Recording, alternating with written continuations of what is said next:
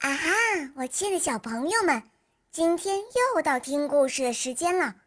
我是你们的好朋友小肉包哦。今天肉包会带给大家什么故事呢？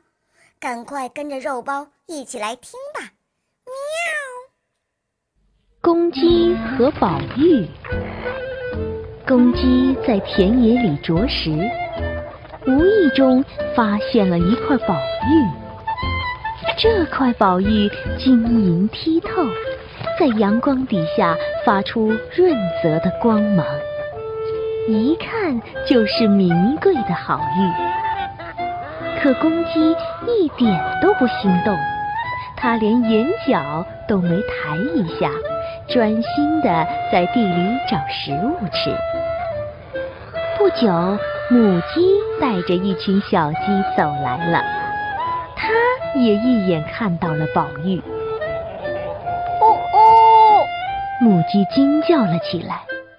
看呐，这有一块宝玉，不知是谁丢的，看起来很值钱呢。鸡宝宝们以为那是什么好吃的东西，嘟嘟的啄了好几下。公鸡仍然头也不回，自顾自的在地里啄食。他满不在乎地回答道：“别傻气了，对我们鸡来说，宝玉都是些没用的破烂玩意儿。要是主人看见了，他一定会很高兴。